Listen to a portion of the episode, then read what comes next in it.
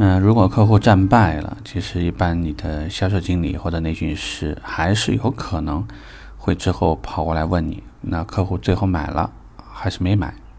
买了我们的还是别人的？知不知道什么价格？知不知道什么原因？那有一些，尤其是新来的顾问呢，多少有有有那么一点点抵触。毕竟讲，第一，刚刚从一种失败、很不开心的一种状态里面，都还没有走出来。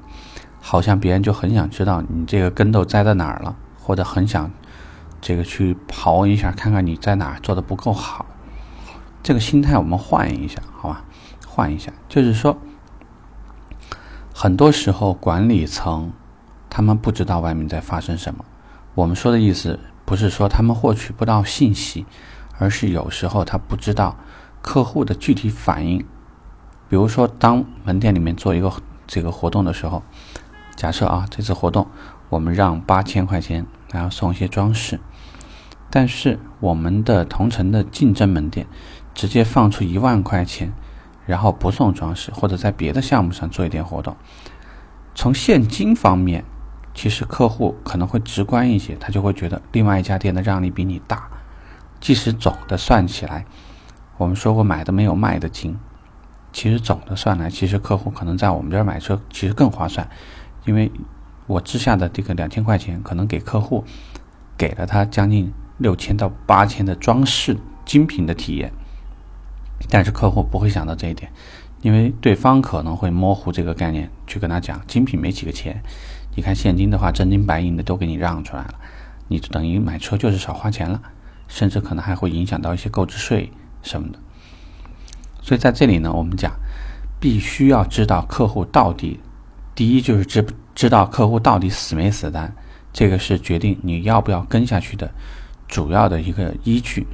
那么如何判断？很多人就简单问：你买车了？哦，好好，恭喜您啊！什么什么？买车了也尽可能问一下，咱们买的是什么车型的什么款呀？方便这个告诉我一下吗？因为我们这儿系统做个登记。好，谢谢您帮忙。说话可以客气一点。总的目的就是，如果对方其实没有真的买，那么他可能就会搭得上前面，他搭不上后面。那这样的话，你至少能判断客户不管是资金上出问题了，还是哪出问题了，其实没有买。你之后还可以通过很多活动去跟进，是这个意思。第二，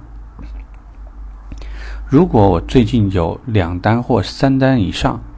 现在发现是因为同城其他门店在现金的报价方面其实取了巧，至少我们知道，你可以告诉经理说：“哎，您看是不是我们这个现金价格咱们得往下调一点，或者说我们在其他的策略上面的话再做一些调整，避免重复的在一个地方出问题。”第三，如果我们的客户在这种就竞品里面这个丢单，假设说。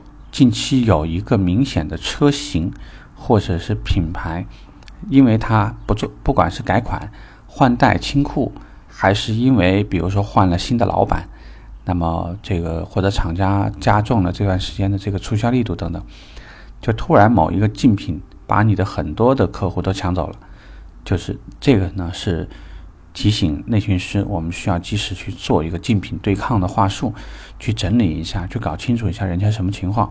网销部门呢，也可以去尝试去给客户、给对方打打电话，了解一下最近的让利情况，包括看看对方是怎么在电话里面攻击本品的。那就是说这件事情呢，从结果倒推原因，再来提供新的解决方案，这个才是我们的目的。希望大家呢能理解。